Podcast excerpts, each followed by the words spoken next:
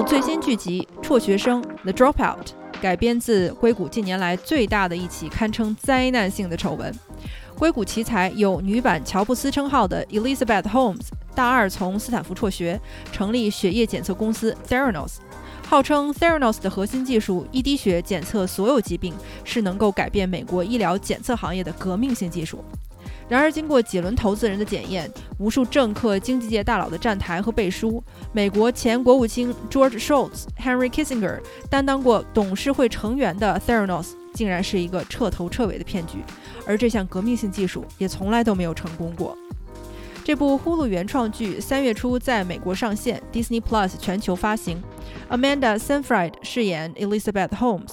Naveen Andrews 饰演 Elizabeth 的商业搭档兼秘密男友 Sunny b a w a n i。在纪录片、播客、纪实文学纷纷出版之后，这部迷你剧集还能获得相当高的期待和评价，只能说完全得益于真实人物和事件匪夷所思的戏剧冲突。艺术来源于生活，而生活总能比艺术更狗血。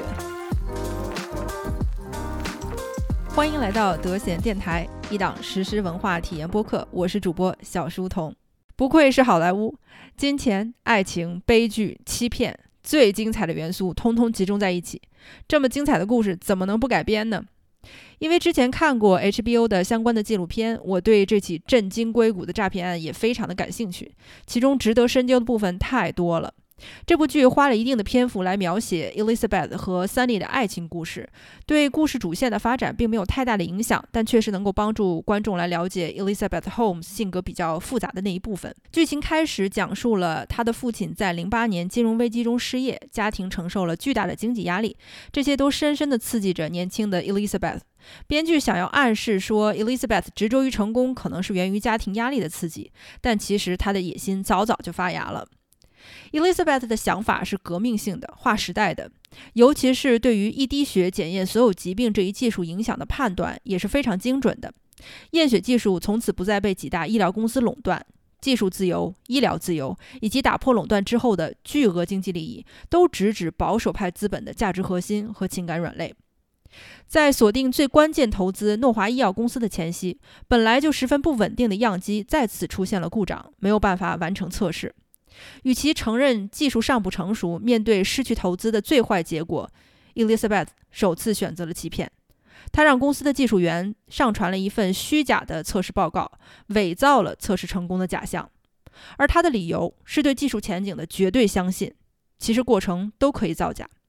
Elizabeth 凭借他撒的第一个谎，获得了一亿六千五百万的投资和诺华的背书，以及从此在投资圈里一路畅通无阻的绿灯。而在此之后，每遇到一个关卡，Elizabeth 都觉得都可以用谎言来解决危机。谎言一个一个如同滚雪球一样，直到最后，他都没有意识到自己的精力其实已经大部分被圆谎牵扯，而不是用来专注解决技术难题。当然，中途也有吹哨人提醒投资方，Elizabeth 在撒谎，技术根本就没有完成。但是基于对于他和技术的信任，投资方每每都选择再给 Elizabeth 一次机会。归根结底还是资本的贪婪，技术的前景实在是太诱人了。然而纸终究是包不住火的，不断推后的技术研发让原本有益的制药公司不得不放弃对 Elizabeth 和公司的信任，而董事会对于迟迟不能敲定的制药公司的合同和技术的延后也大为光火，发起了对 Elizabeth 的不信任投票。而此时，Elizabeth 又撒了一个大谎，她声称自己已经找到了投资人。先斩后奏，借助自己神秘男友 Sunny 的投资，顺势将他也引进了公司的高级管理层。Elizabeth 和 Sunny 的感情基础是病态的。他和 Sunny 相识于北京的一个大学生交换项目，当时的 Elizabeth 只有十七八岁，而 Sunny 是已经将第一个创业公司成功脱手、身家不菲的中年男人。第一集大概花了十几分钟的篇幅来讲述他们相识相爱的过程。总之。Sunny 和 Elizabeth 两人彼此被对方的智慧所吸引，在 Elizabeth 上大学之后呢，还断断续续地保持着暧昧的联系，直到 Elizabeth 辍学开始创业，两个人正式成为了地下情人。他们两个人之间的关系有点性别反转的意味。Sunny 之于 Elizabeth 像是世界上唯一一个懂他的人，在创业的路上也不会让他分心。然而，Sunny 作为一个成功的创业者和身家千万的商人，他的自尊心不允许自己只做一个呼之则来、挥之即去的男宠。他必须想方设法把自己以某种方式插入 Elizabeth 的生活里面。他不断地向 Elizabeth 施压，暗示自己曾经的成功经验是可以帮助 Elizabeth 摆脱公司的困境的。所以，当 Elizabeth 在面临董事会的不信任危机时，就利用了 Sunny 的自尊心和被需要的感觉，让他重新来到了自己生活和工作的中心，和 Elizabeth 并肩作战。但代价是两千万美元的投资和首席运营官的职责。Elizabeth 以此向董事会制衡，并就此保持住了自己的 CEO 的职位。此时的 Elizabeth 也完全完成了心智和情感的成年化，形成她的一个标志性特色。在 Sunny 的影响下，他开始穿着效仿乔布斯的黑色高领毛衣，用非常低沉又令人非常不适的腔调来说话。最令人起鸡皮疙瘩的是他那种能够吸收一切质疑，但又坚定不予回应的眼神。Elizabeth 变成了一个彻头彻尾的机器人，任何情感流露，在他和 Sunny 看来都是一种浪费时间和幼稚的表现。这个时候的他和 Sunny 在同一条船上。当初想要变革验血技术的梦想已经被放在了一边儿，现在的 Elizabeth 只关心公司财报上的目标和实现目标的方法。就像首席化学家 Ian Gibbons 抱怨的一样，自从 Sunny 来经营公司，同事之间温情不在，工作的快乐也不在了。Theranos 既没有热情，也没有创新。Elizabeth 和公司的工作人员之间被分隔成了两个世界。他和 Sunny 变成了一对把投资人、员工玩弄于股掌的 PUA 高手。在一起经营 Theranos 时期，他们两个之间的感情更增加了一种同谋的味道。一路上中招的投资人和公司都是因为检测技术的革命性意义加入的。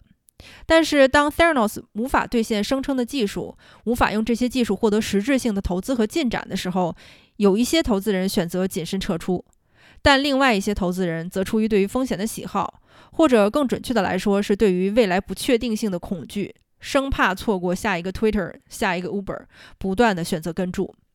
一个投资人的名字接着撬动了另一个人的名字，每一个后来者都盘算着某某某都已经给他们背书了，难道还会有错吗？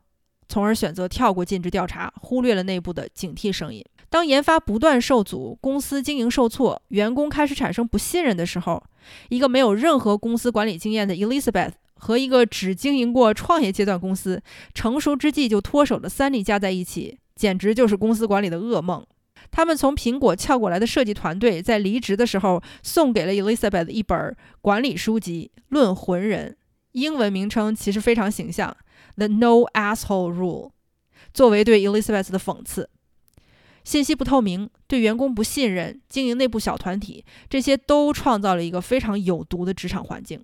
Elizabeth 和首席化学家 Ian Gibbons 的路线之争是全剧的高潮，也是 Theranos 走入歧途的最重要原因。你根本就不懂公司经营，Elizabeth 指责 Gibbons。不，你才不懂科学，Gibbons 声嘶力竭地反驳着他。科学家的底线是你不能将未经验证的技术用在人身上。但是此时的 Elizabeth 心中。让公司继续运转下去，得到持续投资，让产品在药店上架，已经取代了一切科学信仰。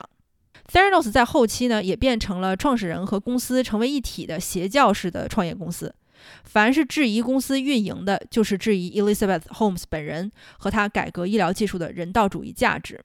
公司通过欺骗和隐瞒投资者，获得一轮又一轮的投资，把外表包装的光鲜耀眼，和所有硅谷冉冉升起的新星一样。背负着一个悲天悯人的变革性的使命，同时研发着最前沿的科技，有着最酷的公司福利和企业文化。但殊不知，哪天泡沫就破掉了，一切都像从来没有存在过一样。剧情刚开始时候的一个细节，可能能够最精确地解释 Elizabeth Holmes 注定不会成功的原因，也预示了 Theranos 骗局对于硅谷创业女性的毁灭性的打击。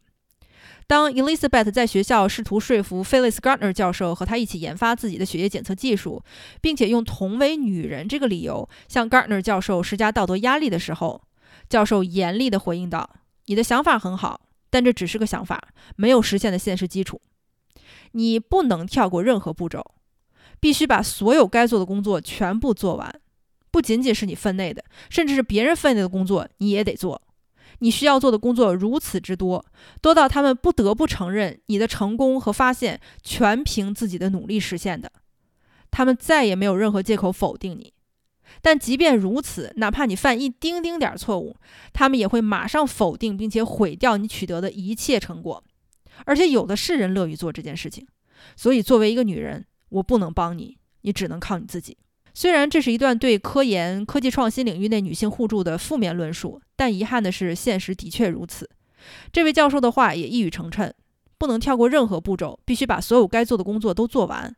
而 Elizabeth 正是想要跳过许多步骤，实现一个他认为是天才的想法。最终扳倒 Elizabeth 的是一篇《华尔街日报》的报道。在接到知情者爆料，Elizabeth 并没有参与过任何技术研发，却都在技术专利上署名之后，这位《华尔街日报》记者继续求证，找到了几位亚利桑那州质疑 Theranos 检测结果的医生。Theranos 内部的线人呢，也陆续浮出水面。一个是靠着自己的董事祖父获得工作机会的权贵三代 Tyler Schultz，一个呢是名校毕业但家境贫寒的亚裔女生 Erica Chan。在这位亚裔女生质疑公司任意修改血液检测结果被炒了之后呢，实验室的经理也良心发现，愿意提供消息来进行佐证。但如同被三 y 恐吓的那几位医生一样，这位实验室经理也临阵脱逃了。华尔街日报记者的唯一希望，Tyler Schultz。本来呢是被祖父训斥着也要接受 Theranos 的保密协议，拒绝作证的。但是 Theranos 出尔反尔，在保密协议的基础上加码，对 Tyler Schultz 提出限制令，并且勒令 Tyler 交代其他吹哨人。这个极富攻击性的举动，当场就惹恼了 Tyler 的祖父，并且最终动用了自己豪华级别的律师资源为孙子脱困。不得不说啊，这个结局实在是讽刺。资本还是要权贵来治。节目上线之后呢，我会在微信公众号里边详细解读《华尔街日报》的这篇揭秘文章，以及 Elizabeth Holmes 的现状。欢迎订阅公众号小书童 Rene One C。对于整个事件，所有人挠破头皮也想不明白的是，为什么这么多政治经济界的重量级人物纷纷为她站台担保？Elizabeth 的邻居毫不掩饰地说：“因为她是金发美女啊。”而 Ian Givens 的妻子则意味深长地说：“因为她是女性主义进步的一个象征。” Elizabeth 的存在提供了一个在不挑战他们地位的情况下，让科技和商业领域的男性领袖都感觉非常良好的这么一个机会。而与 Elizabeth 站在一起，不仅能够享受变革性技术的红利，还能落一个推进女性地位的好名声。支持自己的竞争者不见得是一件容易的事情，但是提携一个乳臭未干的年轻姑娘，何乐而不为呢？扮演 Elizabeth Holmes 的 Amanda Seyfried 贡献了自己的平均演技。他很努力地模仿出了 Elizabeth 表情和肢体上的怪异，但是他本人的怪异和让人不适的程度比剧中呈现的要夸张十倍还不止。在这里，我想小吐槽一下啊，就像《虚构安娜》那部剧一样，我不同意把 Elizabeth Holmes 和 Theranos 讲成一个女性主义创业的故事。主角虽然是女性，但是这不是一个女性主义的故事。Elizabeth 遇到的困难是所有创业公司都会面临的。而任何负责任的企业家、创业者都不会用欺骗的方式来解决问题。Elizabeth Holmes 是一个空想家、欺诈犯，没有借口可找的。这自然也不是一个可以用成王败寇来解释的故事。这是职业操守和道德准则的双重崩塌。这部剧用戏剧化、虚构的方式还原了 Theranos 骗局的始末，也还原了一个比较真实的、有血有肉的 Elizabeth Holmes，但她并不值得同情。那些信任 Elizabeth Holmes 而选择投资 Theranos 的公司和个人也丝毫不值得同情，反而是那些因为 Theranos 的虚假技术影响检测结果和耽误诊断的病人，才是这起事件里面真正的受害者。HBO 在2019年出过一部纪录片《The Inventor: Out for Blood in Silicon Valley》，更加真实详细的记录了 Theranos 泡沫如何破灭的始末。感兴趣的朋友可以找来看。这部剧目前的评分还是比较高的，Rotten Tomatoes 给到了百分之八十九分的高分，而 IMDB 也给到了七点六分。如果是五分制的话，我可能会给到三点五分。这部剧前两集的节奏略微缓慢，最后三集是最精彩的部分，可以分几次观看。对事件本身感兴趣的朋友，其实可以跳过这部剧，直接去看纪录片和原作的播客《The Dropout》。今天先聊到这儿，我是小书童，我们下期再见。